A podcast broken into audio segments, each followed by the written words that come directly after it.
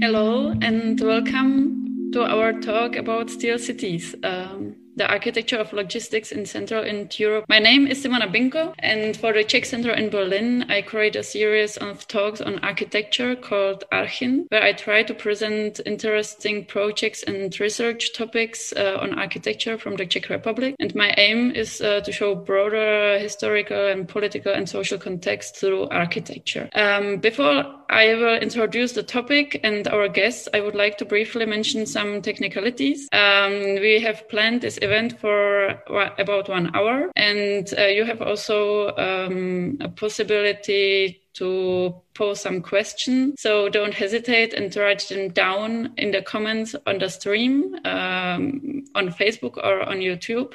And we will try to answer them in the discussion part. And we have also a special for you who are listening uh, to this event online.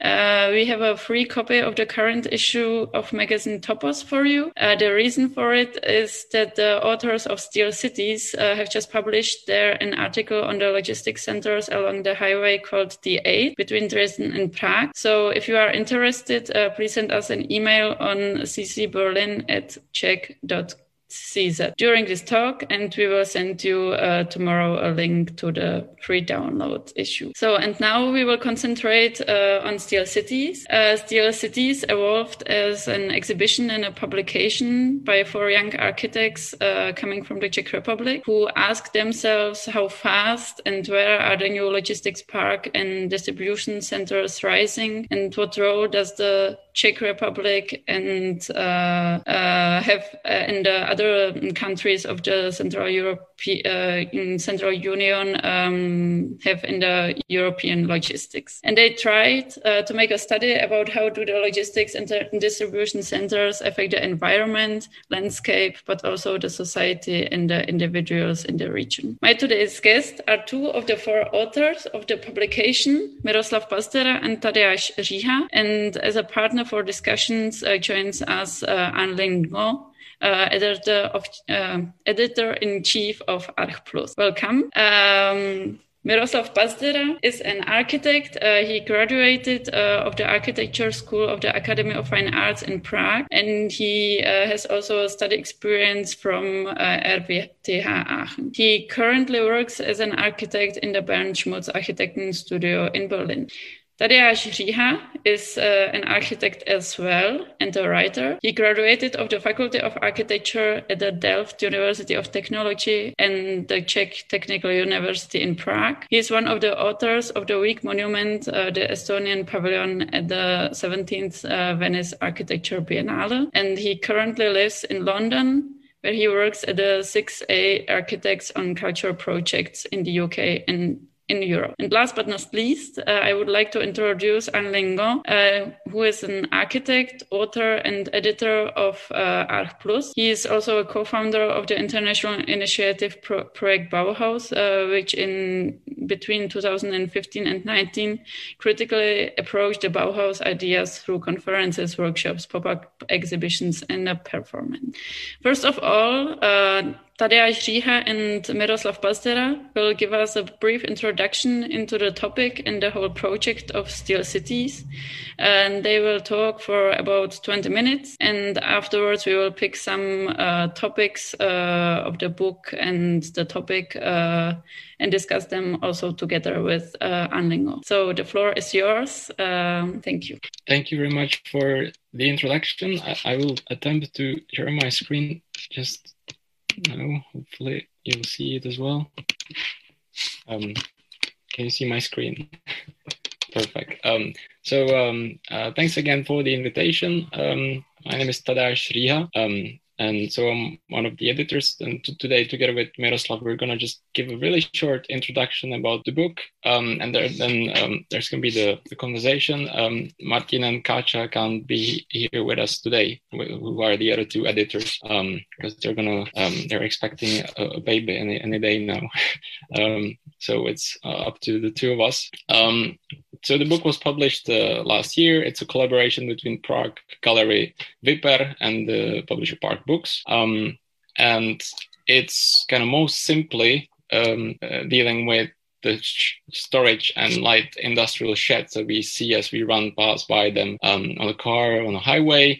Um, and it's a kind of a architecture that only forms a backdrop to to our lives and to the cities. Um, and um, all the four of us are architects. And we were first and foremost interested in this topic as a kind of a uh, spatial phenomenon, um, because actually in the Czech context, the, the logistics um, development takes up to one third of all construction at present. So we were just interested what kind of lies behind this, this major force. Um, and it's not that um, these logistics parks are in any way secretive or inaccessible. Um, in fact, you can actually go and see the, this is a photo from an excursion to the Amazon warehouse in Dobrovíz, close to Prague, which is one of the biggest logistics uh, centers in the Czech Republic. And you can you can book a tour through the warehouse, and it's meant to be a kind of a fun day out.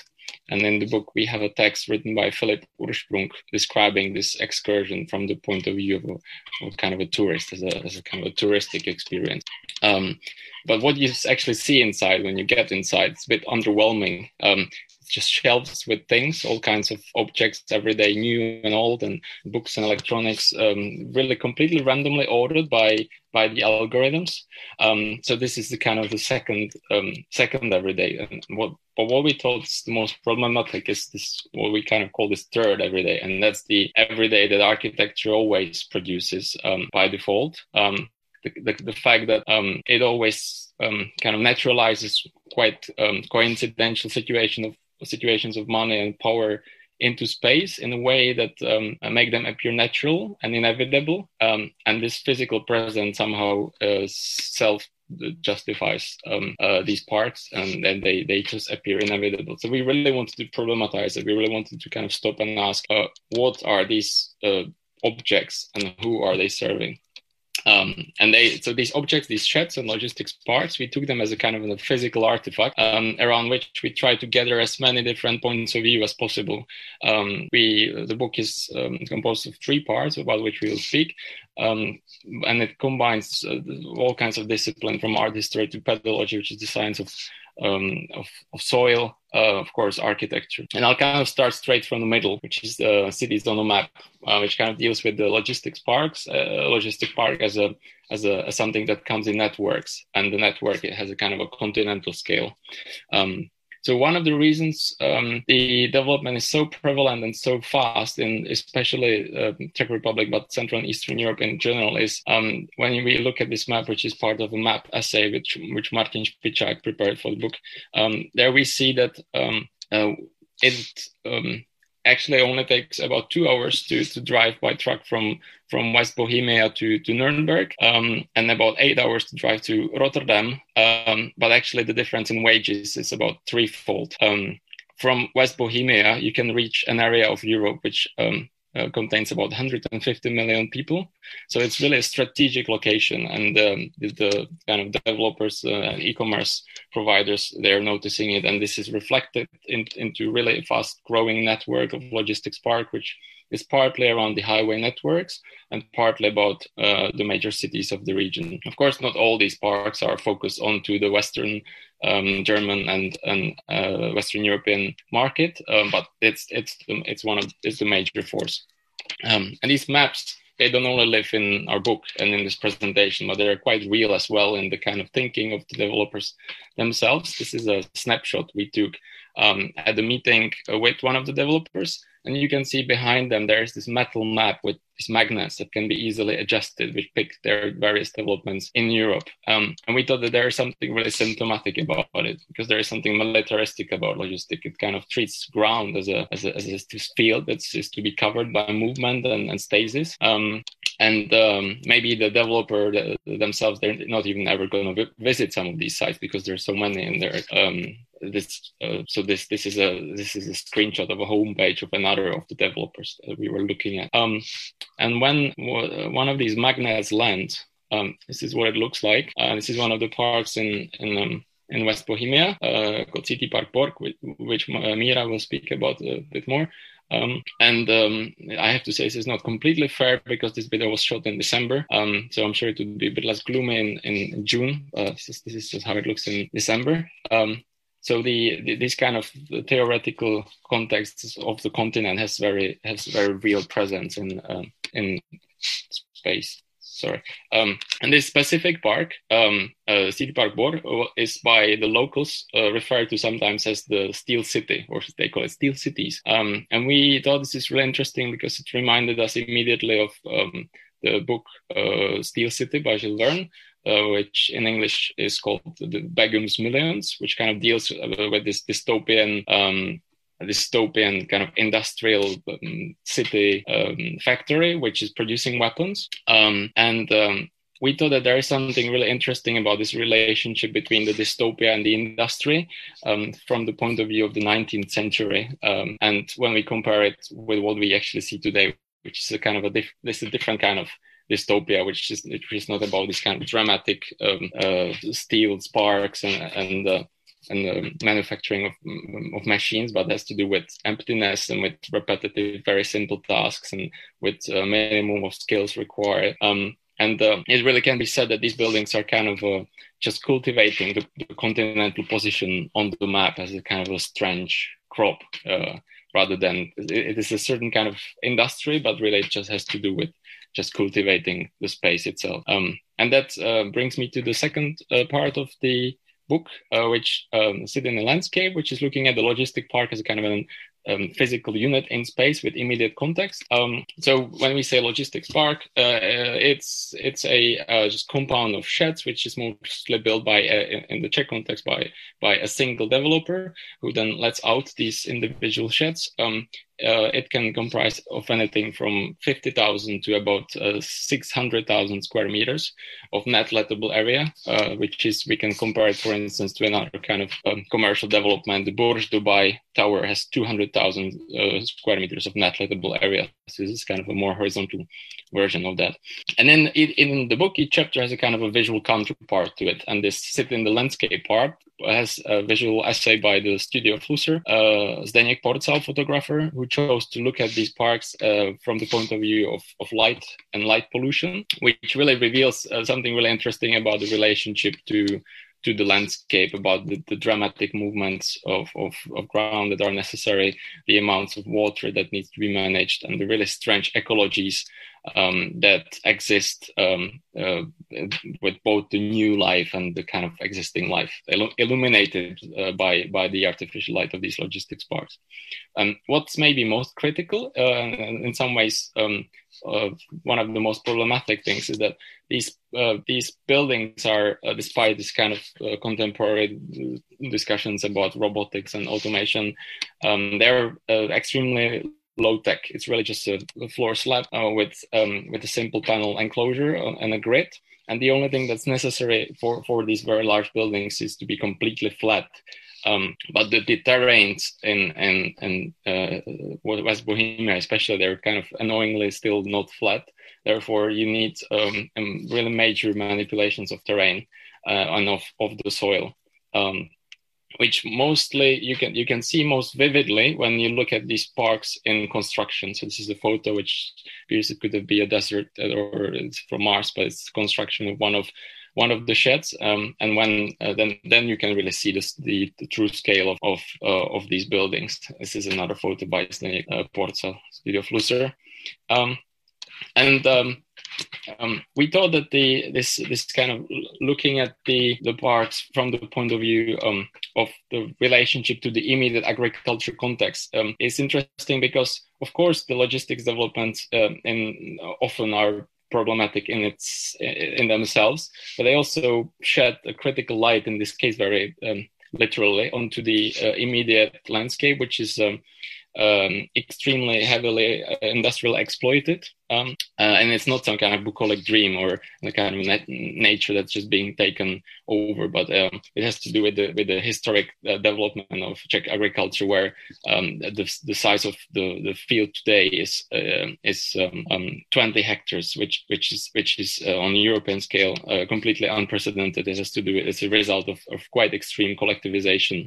So this is really strange. This is a kind there's this kind of interesting um, reflection of these uh, of these um, traces of completely different paths, which then gets um, um, which becomes re- really useful for these developers because a single field uh, of typical size of uh, 200,000 square meters um, uh, is relates quite well to, to the size of a single shed. In this case, there is a field which quite literally has been extruded as a, and the whole logistics park, this, this is referred to in the terminology of the developer as a logistics park, is actually just a single um, single uh, building.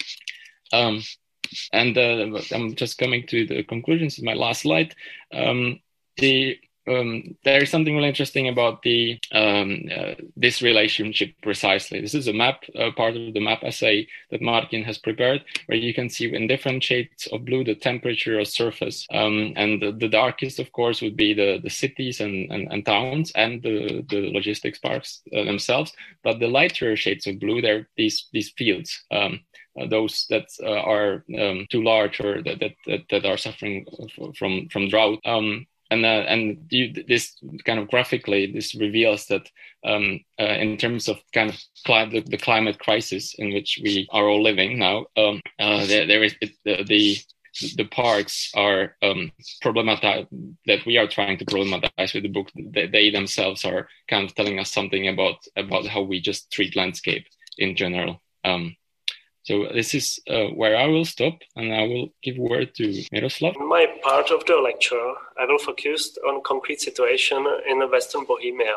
There are two main pieces of infrastructure connecting Czech Republic to Germany and Western Europe. Uh, D8 highway and the D5 highway. Much more relevant for our conversation on logistics uh, than any rail connections. We have addressed uh, D8 in an article to the Topos uh, magazine, as Simona mentioned already today. And I would like to sp- uh, today I would like to speak about in greater detail about the case of D5. Uh, it was the first direct highway connection built after the Velvet Revolution to Germany. The part between the border of Germany and Pilsen was finished in 1997. This region, called uh, Tachovsko is a historical transit region. Uh, this peripheral um, area has quite dramatic histories of migrating populations in the 20th century. Today, it remains um, relatively poor and densely populated. From a logistic point of view, this region nowadays is highly interesting because of the easy connection to the German market and industrial companies in Bavaria. The first logistic park uh, was finished uh, in the same uh, year as a highway. Uh, it was also the first biggest Japanese investment in Czechia. Panasonic built uh, its factory for the TV components close to Pilsen, uh, which was the first logistic and light industrial park in the Czech Republic in terms of contemporary typology and dimensions. To this day, in the small region of Tachovsko, they have been built 266 hectares of logistical parks, and it's still just one third of all future planned projects. Uh, as one of the, our case studies, as uh, already mentioned, uh, we have chosen one of the biggest logistic park along the D5 highway. Park, uh, CT Park uh, Bor is typical example of the logistic area with island-like design. That means it's not like the suburban park uh, connected directly to the market of the city. Here you can see the plot of the CT Park Bor uh, when was the highway finished. This illustration is one of the first plans uh, for the park uh, from 90s. It was the first vision for the futurist uh, future logistic park. Such a small scale was al- almost naive. Logistics sheds first are foremost required uh, the flexibility of a large scale building. Uh, CT Park Bor has a, uh, till today 100 hectares. These sheds show sheds show the simple architecture assembled from the prefabricated elements. CT Park uh, is an industrial zone in which there is uh, no production. Goods are brought by trucks they are unpacked, unwrapped, and packed again with uh, any other items and sent back, mostly like back to the German. The supply chain uh, process isn't uh, intuitively logical uh, of uh, uh, traveling of goods back and forth. Primark, for example, has storage in CT Park. Primark storage is run by the German uh, DHL. Paradoxically, Primark doesn't have a single shop in Czech Republic, um, but uh, one uh, is just about to open in Prague. Clothes are shipped from China to Rotterdam and then to the Czech Republic. They are sorted out, assembled, and sent uh, to the shops in Germany and Austria. The main reason it's done this way is because it's cheaper than storing in Germany. Uh, the closest city of the uh, by the park is Bor uh, and has uh, around 4,000 inhabitants. We were surprised when we heard uh, the mayor of Bor uh, on radio uh, two weeks ago. The whole region, region uh, along the highway uh, was hit strongly by the global pandemic. The situation there is worse in the whole country. So it has been linked in the media to the industrial and logistical parks uh, in the region. The mayor spoke about the situation and said uh, that he doesn't know how many people work there, if they have health insurance or even access to the medical care. It illustrates the extraordinarily difficult situation of the workers and how is this topic not discussed.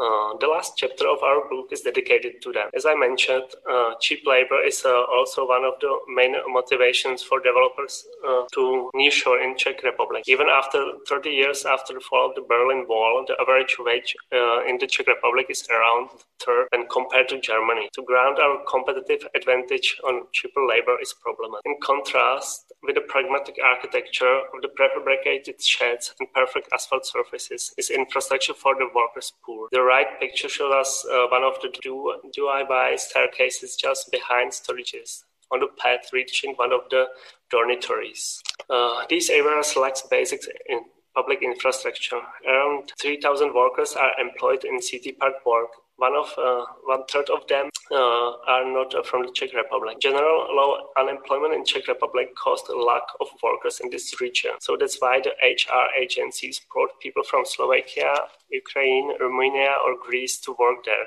These people go there for a few months or years. In surrounding villages, uh, semi-legal dormitories were built for the workers. Closest one village has a 30 permanent resident. Uh, this uh, completely changing the local community. Work uh, itself inside of the sheds is mechanic, repetitive, and simple. The most common working tool is the scanner used for reading barcodes. Scanners navigate navigate navigate the workers through infinitive racks. There are two categories of workers. One groups are direct employees, and the others are hired by the HR agencies. Agencies workers are often uh, used for seasonal works or hard before the peaks uh, as Christmas or Black Friday. The conditions uh, of the agency workers are very worse and precarious. The high fluctuation of the workers working for the agency makes impossible form of organization as a union. Well, thank you very much uh, for the introduction to the topic.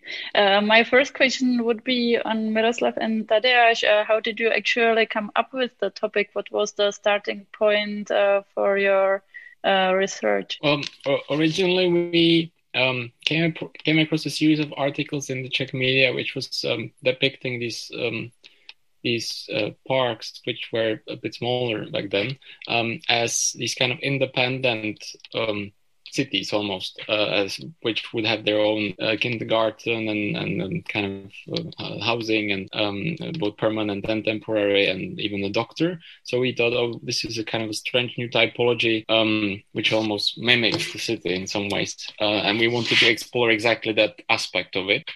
We then found out that. Um, um, it's more of an exception than the rule that these parks would will be completely independent to to great extent. They still of course rely in um, almost every way on, on the kind of neighboring towns. Um, but uh, kind of we are already in the subject and uh, suddenly there was this whole new world which we wanted to understand and which we wanted to explore. Um, it was a it was an exhibition first as you mentioned um, and then in the gallery Viper and then we just kind of extended it uh, quite naturally to the to the book that we spoke about today. Um, uh, uh, I know that you have uh, published an issue on on architecture of uh, logistics in 2012 uh, on Arc, um, Arc Plus, uh, which is meanwhile already 10 years ago. Um, I would like to ask you uh, why is it important to talk about the topic of the logistics, um, maybe also on the pages of architectural magazine, and how did the discussion change since then?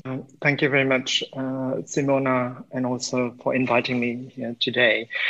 Um, this is a very uh, complex question because uh, we began to discuss the topic uh, 10 years ago. But of course, in me, uh, the meantime, um, uh, we've published uh, many other issues dealing with specific aspects of this question. Um, uh, when you invited me to, to, to talk, I looked through the old issue once again after 10 years. And uh, already there, we talk about uh, the need to readdress the question of distribution again. Uh, uh, in the question, uh, there are many levels. So the distribu- distribution of commodities, just as you have shown it in your presentation, is of course the uh, thing we, we all know. And uh, we know that each time we uh, use our phone, we are activating this uh, kind of um, network behind. And um, also the, the, question of uh, uh, distribution today is connected to, to the question of data and, and networks. And the third aspect is um, the dis- uh, distribution of risk. So, how do we as societies in Europe um, uh, externalize uh, this kind of risk um, to other parts of the world. So uh, we are dealing with very uh, complicated issues on, on quite uh, different uh, levels. And so one of the latest issue of last year, for example, we dealt with the question of uh, the um, infrastructures of externalization. So, externalization is a technical term. Uh, which in the old issue 10 years ago, we discussed on the, the topic of distribution of risk.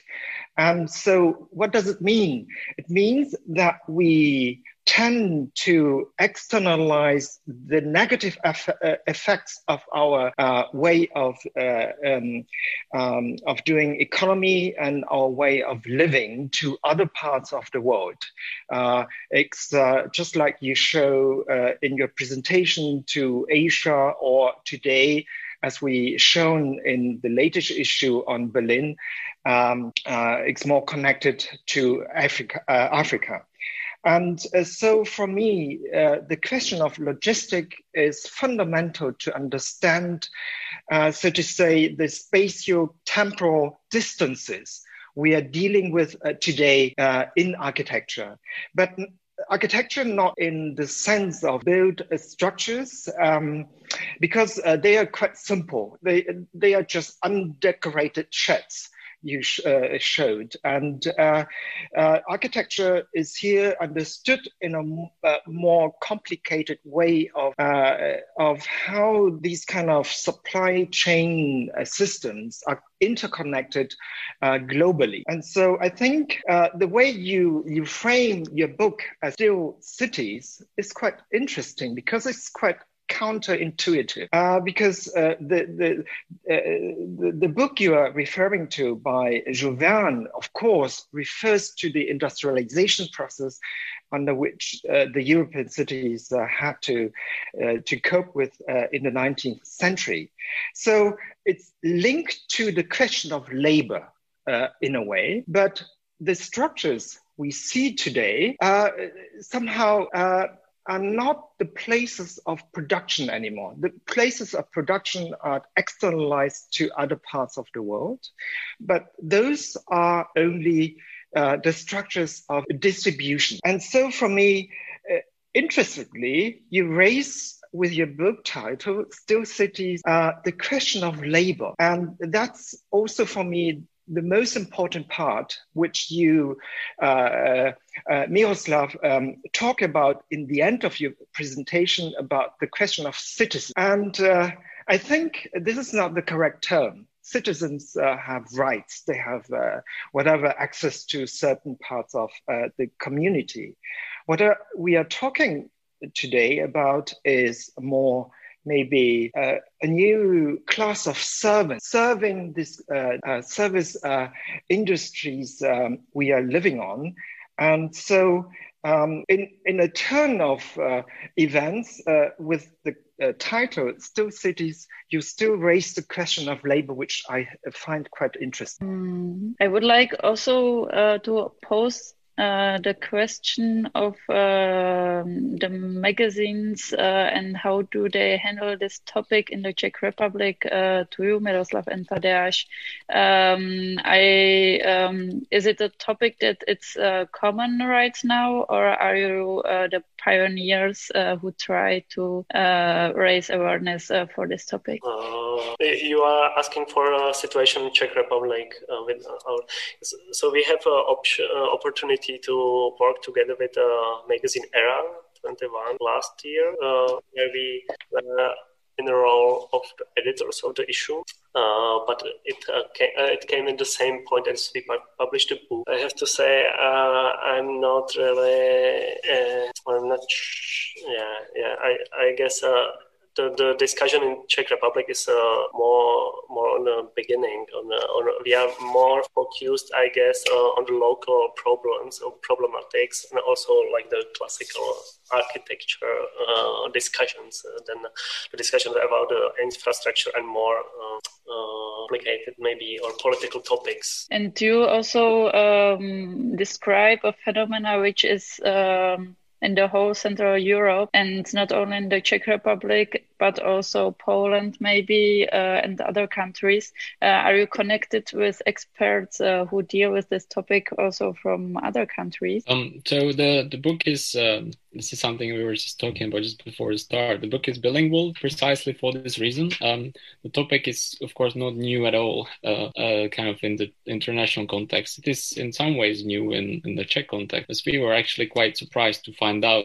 while we were working on it. Um, and what we were trying to achieve is kind of link this newness of the of, of the Czech um, case study uh, with what's already been established. And, and we thought that that can be interesting for both sides, actually, um, because uh, there are some aspects of this which, which are really specific to to Central and Eastern Europe, and which are quite different to um, to um, what we mostly understand about uh, when we speak about logistics, which is kind of generally understood uh, in relation to to, to, to container uh, containers and the kind of, outsourcing things uh, of uh, to, to, to Asia, exactly externalization of risk risk on the kind of a um, global scale. And we thought, well, what we see is um, is something similar but different.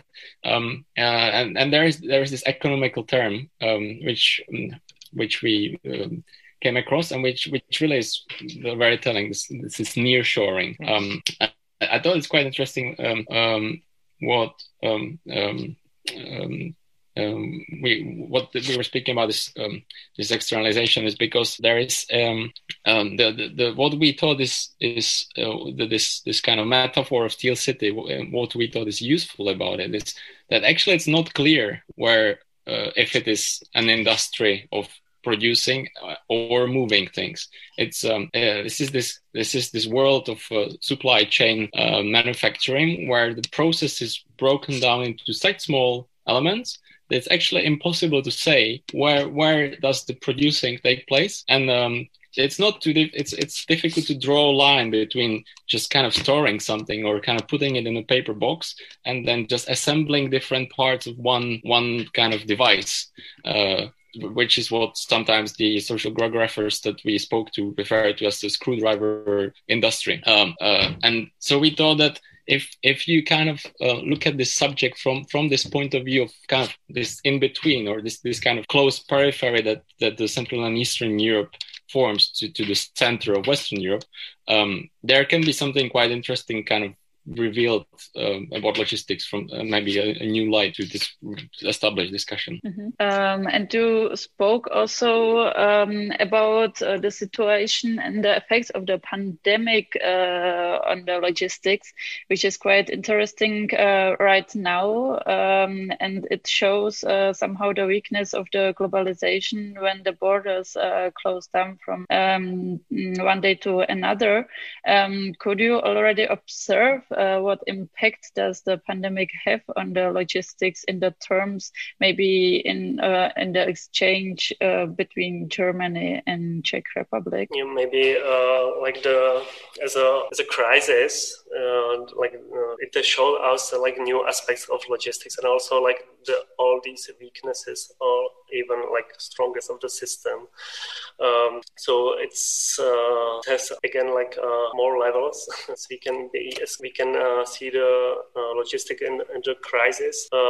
of course, the e-commerce rise up uh, in public uh, in one fourth. So also there are more and more uh, like um, users using the whole system uh, of the e-commerce. And um, for me, it was uh, maybe also interesting how was, was the crisis at the beginning in Czech Republic used uh, in the media when the prime minister took photos of himself in the storages inside of the storages to show show up uh, how we are okay and how was the the um, how are the storages full of the goods and um, and food. Uh, so it was also for me interesting. It was like uh, uh, this pri- actually private infrastructure became like a pub like public or was uh, yeah was in in the media. Uh, and also speaking about the infrastructure, uh, you told that the goods are transported between Czech Republic and Germany on the highway. Um, is there also a discussion about a, a fast train um, connection between Germany and uh, Czech Republic, uh, who could um, uh, make a difference uh, in the logistics? Uh, like it is important for the politics. It's an interesting question because um, there, one of the differences again between the kind of the logistics development in Germany and in Czech Republic is that Germany this is to a great extent coordinate, coordinated by the state and planned, um, and there is this kind of ambition for the centers to be uh, what's called multimodal. Um, uh, so combining different means of transportation, for, for which you of course you need to coordinate this on the scale of the, the, the kind of at least uh, the state uh, to, for it to be possible um, what's um, uh, and, that, and that's that's that's of course also more sustainable makes much more sense.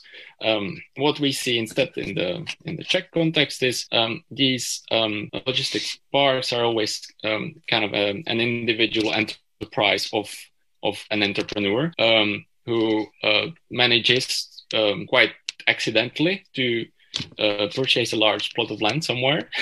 Um, and um, of course, it needs to be in proximity to some kind of infrastructure, but mm, by 90% of it would be the, the highway infrastructure. So um, there is also uh, part of, uh, especially commodities, is, is transported by uh, railway, but the absolute majority is still by car freight. Um, therefore, um, actually, it's um, from the kind of a, a from the strategic point of view, it would of course make a lot of sense to, to, try to divert as much as possible of the traffic to the railway. But from the immediate practical uh, point of view, there is I, I, don't really think that the ambition is there at all because the, the all these parks are just mm. um, intended for for cars and, and trucks. I mean, uh, the, the, the question behind it is uh, has to do with uh, the infrastructure of uh, railway, which is uh, going back to the beginning of the industrialization. So it's a very uh, rigid. Um, network and and um,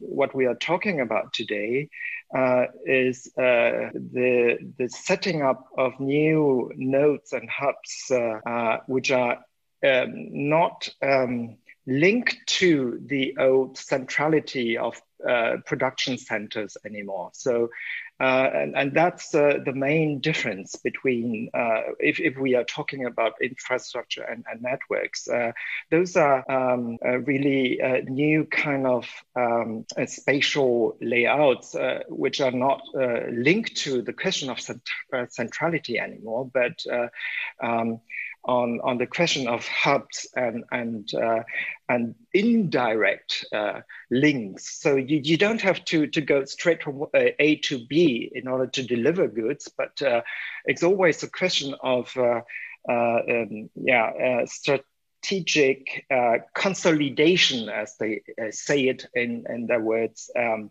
the consolidation of, of, of, commodities and goods, where you can uh, package uh, things and, and, and, and distribute them uh, in diverse directions. So um, that's also the question why railways don't play such an important uh, um, uh, well role in in the discourse, but also it has to do with politics uh, because you you you ask uh, you, you you talked about the the politicians earlier, um, and uh, uh, politics in the sense that um, by being independent of these old networks. Um, uh, the entrepreneurial approach to uh, logistics can just catch subsidies wherever they can get. And uh, so uh, po- uh, politics tend to lure these entrepreneurial approaches to logistics into their own uh, surroundings, uh, not uh, based on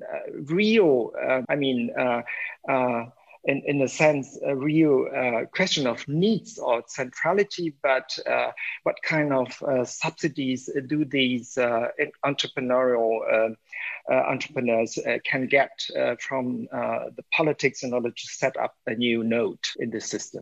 Is there maybe a difference also in the strategy between of like uh, building new logistic parks in uh, Germany and Czech Republic. Like uh, Tadeusz uh, said that it's uh, in the private hands, uh, and, and, how does it look like in Germany? In the contrary, I mean, they they are mostly in in in private hands, but you, you, showed DHL, which was formerly a state company, but then kind of privatized. Um, but we, we do have this uh, planning system of uh, multinodal uh, um, uh, distribution. Uh, they, they, th- there is a kind of um, consolidation of, of these, of these networks and, and, and, and infrastructures. Um, just, um, just as I, I, I, told earlier in, in the old issue.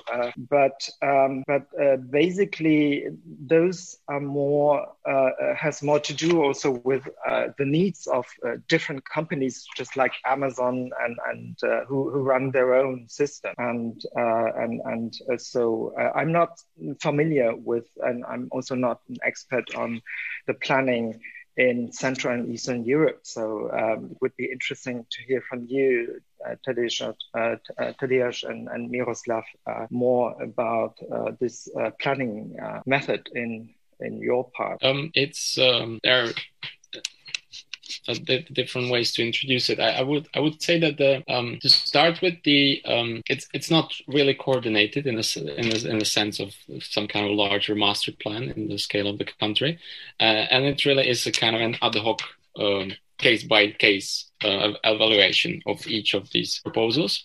And um, I think what's really critical to say here is that absolute majority of all these new developments are built on what previously would be agricultural land. Uh, it's what um, we mentioned also in the presentation. Um, and there is a very kind of a careful process of how do you change agricultural land to building land, um, which has several steps. Uh, firstly, there needs to be a master plan or some sort of zoning plan uh, that, that allows that. Um, and um, often um, it's not that first there is the plan and then there is the project. Uh, often first there is a project and then there is the conversion or this kind of soil sealing process. And um, that's what um, specifically in, in, the book we describe in the part on the D8 highway. And there is this whole network of activists who are that that's the point where the public has has um, um, the best chance to kind of intervening in the process to stop stop the possibility of of, of sealing the the agricultural soil.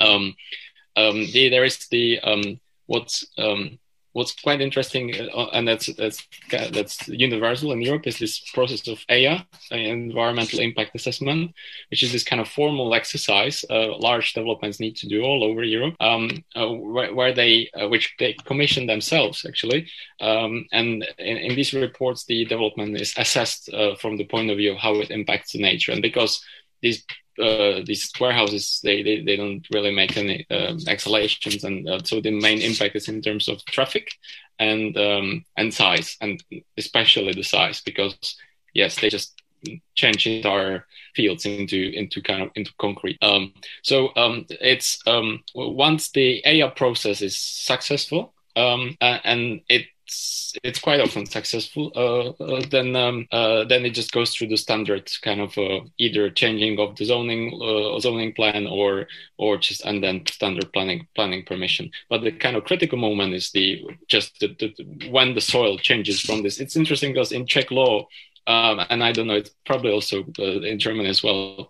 Uh, the the soil is defined as this kind of a, um, critical national uh, resource uh, which preserves lives. I think roughly that's the formulation. So at the start of the process, you have a critical national resource which supports life, and then you have um, uh, kind of a commercial land, and and so that that's that's sorry that, that's kind of where where the um, what's the most important step I would say actually Tadeusz described is is more uh, the process between the developer and the uh, local municipality as an of building the new new park, logistic park. Um, but uh, we don't have really, I guess, uh, like the uh, national strategy for planning of the centers. But we have uh, the agency called CzechInvest, and it's the agency cared about the investment of our region. And it was uh, in 90s uh, and till now actually a really strong like agency who, who invites actually the investors from outside. As I mentioned also in my part of the lecture, the, the Japanese investment uh, in 90s was like, wow, it was something new and great, and we are connected to the, the uh, new uh, global world.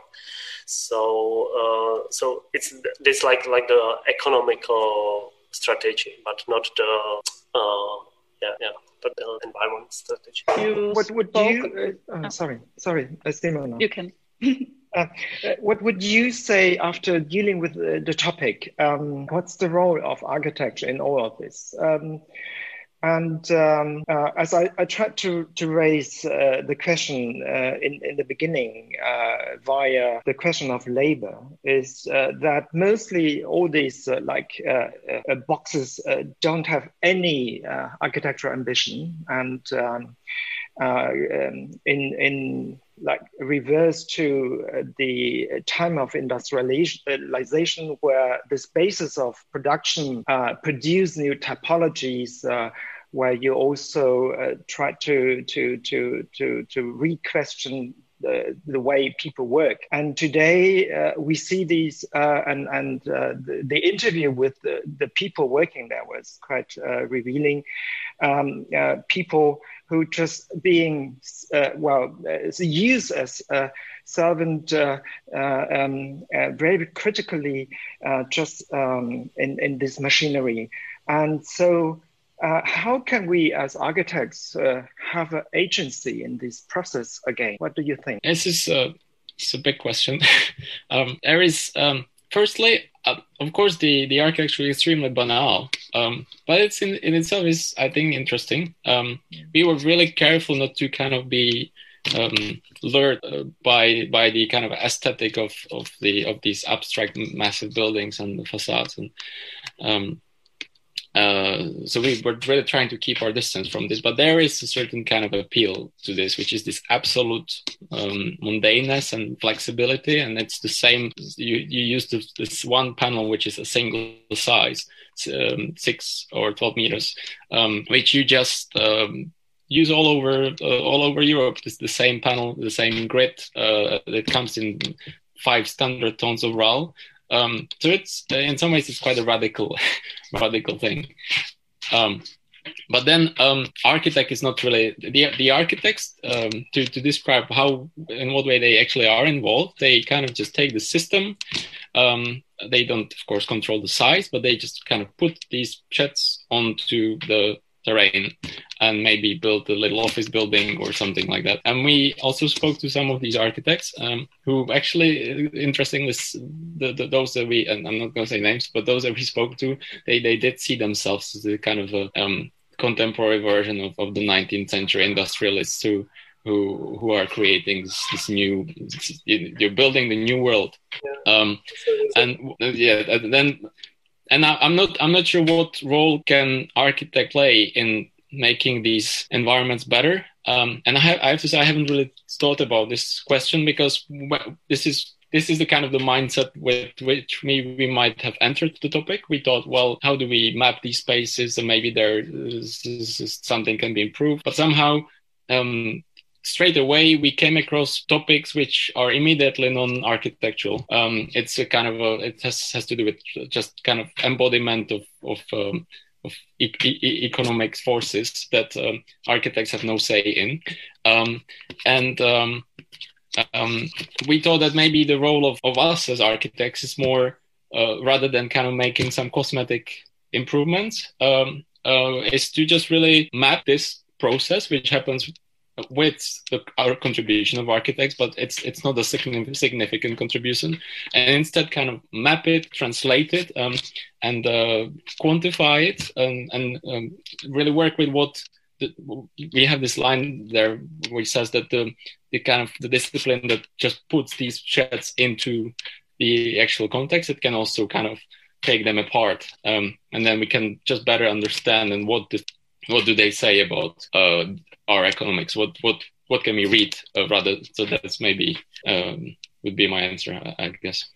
Mm-hmm. Yeah, maybe I can add something. So I think when we want to change uh, the uh, aesthetics and the architecture of the of the storages, we have to change the the standards and the certification of it because it's the much uh, it's much powerful uh, part of the system uh, as the role of the architect, as uh, Tadeusz described, uh, in terms as uh, as uh, Keller Keller Easterling also speak about uh, change the software of this mm. uh, firstly, and after that we can also change the hardware. Mm. I mean, uh, my my question was not uh, uh, dealing with the question of um, uh, aesthetics or decorating the sheds. But uh, if we want to change anything, we have to deal with the, the human working in these kind of environments, I think, to make a real impact. So uh, uh, in order to, to really deal with this kind of post-human architecture structure, we have to uh, re-engage again with the human who uh, who are part of this environment, and and, uh, and um, so I, I think is is uh, it's also more a, a, political question, but also a question of how we come up with new ideas for serving people uh, in these new landscapes, and and uh, to to to to to to give them more agency. I would say. And I think also maybe it has also something to do with uh, communication and a lack of transparency you already described. Uh, as you mentioned that uh, the mayor of the city near to Primark uh, warehouse doesn't even know uh, what kind of workers do um, there live. And you also described the initiative uh, of the activists who tries to get some transparency and communication in this field. Um, here's also one question uh, linked to that from the audience. Uh, if you even have the possibility uh, to speak uh, to the CEOs of the involved companies, or if do you know if the uh, local um, politics is able to communicate with them? Um, we we did approach uh, the developers. Um, we had introduced with with several of them. Um, often it was kind of enthusiastic at uh, at first, the, the the communication, and at some point it kind of faded out. Um, it, I, I, as a kind of a side note, I think it's quite interesting to approach these big topics as from the point of view of architecture because somehow that gives you this disguise of like this kind of um, objectivity of just mapping something physical. Um, so I think if I'm not sure, but if we kind of, I guess, if we approach this top object as a, as a social geographer, the, the, the doors of these developers might not have been as open as they uh, have been to us in the beginning. Um, but then, um, um, so uh, yeah, they, they, provided interesting feedback, but in the end, they all kind of refused to to be part of the book. Um, uh, in terms of um, the relationship to uh, the to the local politicians, this I this I will speculate, so I need to caveat that. But part of uh, the what um, another aspect of this whole um, uh, phenomenon that we thought is problematic is that we this often these developments are always um, um, built by these, these major major corporations which which uh, are operating in the scale of, of continent some of them globally. Um, and therefore uh, you are always dealing with some kind of subsidiary sub-regional uh, center. And the actual decision is taken elsewhere. Uh, so the, the, local politician has very little say about uh, this the kind of wider strategy of the company. So yes, they can uh, either welcome the, the development or, or reject it, or they can even encourage it, and, and um, um, they, they, will they will get uh, uh, they will have income from from taxes if there is a development in in the, uh, their district. Um, but um, apart from this kind of yes and no uh, planning decision, they really don't have any kind of control uh, over over what what's actually what's actually going to happen. Um, the, our time is almost up, uh, so I would like to come uh, to a conclusion and would like to ask um, you, uh, what do you think? What uh, could be a way for better uh, uh, planning of this uh, logistics landscape in the future, maybe. Oh. you want to go first? Uh, well, I, I, can I can start to just give you some time to actually come up with an answer. but uh, um, I, I, think I'm not trying to not answer this question, but I think I'll answer with what's the main ambition of what, of what we do, what, what, we try to achieve with this book, and that is that often um, when um, talking to the people involved, um, we are faced with this question of um, of how how do we do things differently. Um, but uh, there is a question one step before this, which is do we need to do this in the first place? And of course, there is a very necessary element of logistics that needs to support uh, our contemporary way of life. And we're not saying at all that that's a bad thing in itself.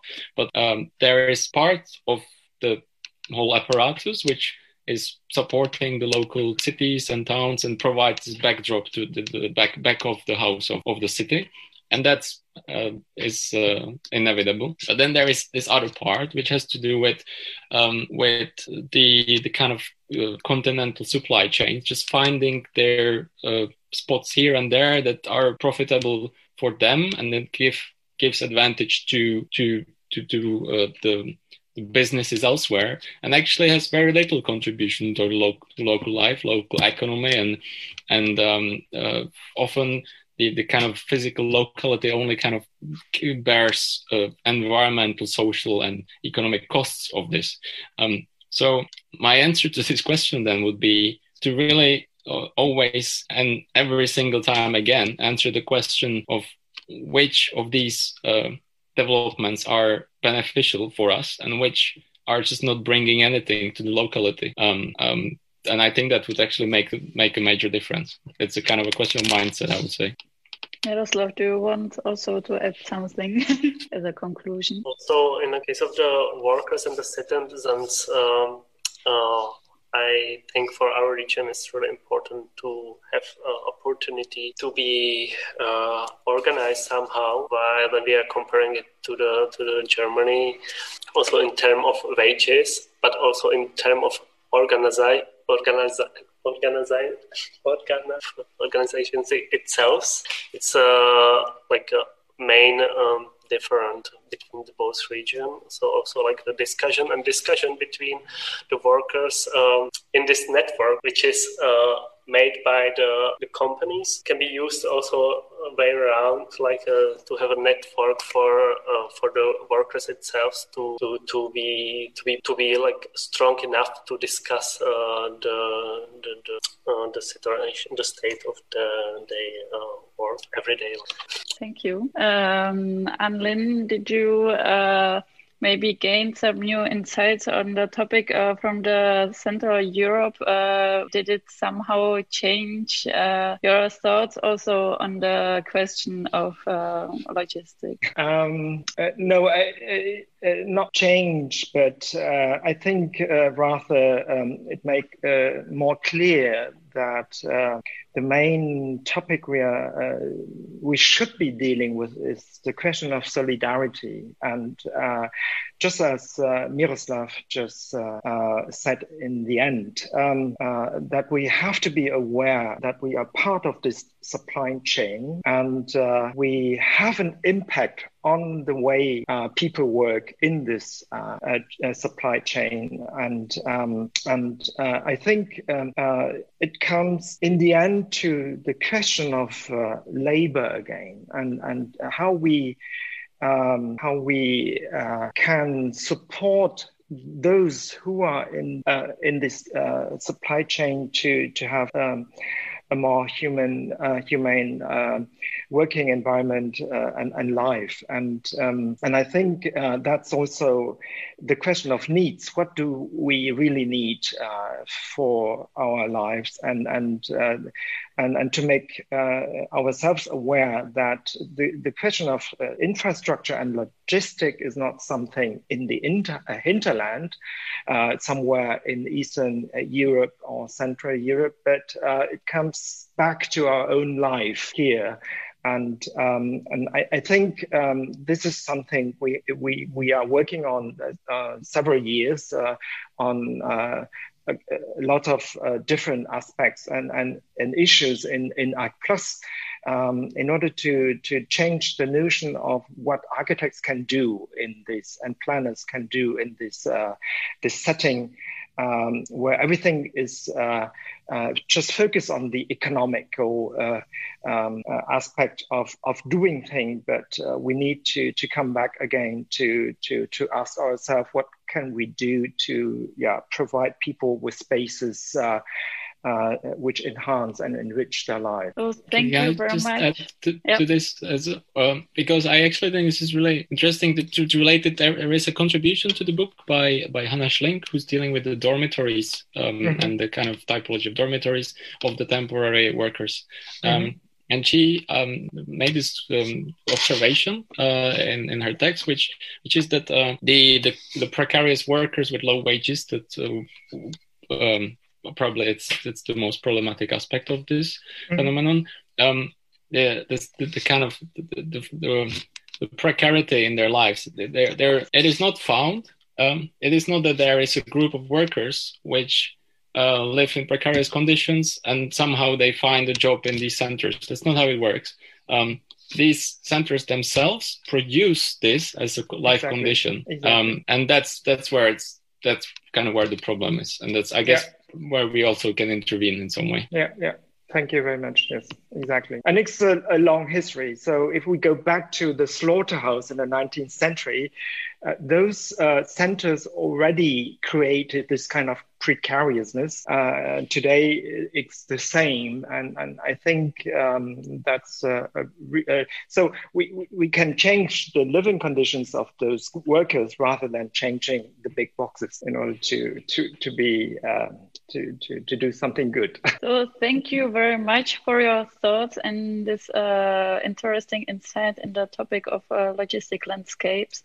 We have still some uh, questions and comments we didn't uh, manage to answer in this discussion, which are in the uh, underneath the streams. So if you have a few minutes uh, left, it would be nice if you could answer um, short, shortly answer them maybe in the uh, comment. And um, also to the audience we have today online uh, i would like to mention one more time uh, that if you are interested in the topic and uh, would be interested also in the uh, current uh, article in topos magazine you just can email us on ccberlin at czech.cz so that you will get a copy. So thank you very much uh, for uh, for the discussion and have a nice evening.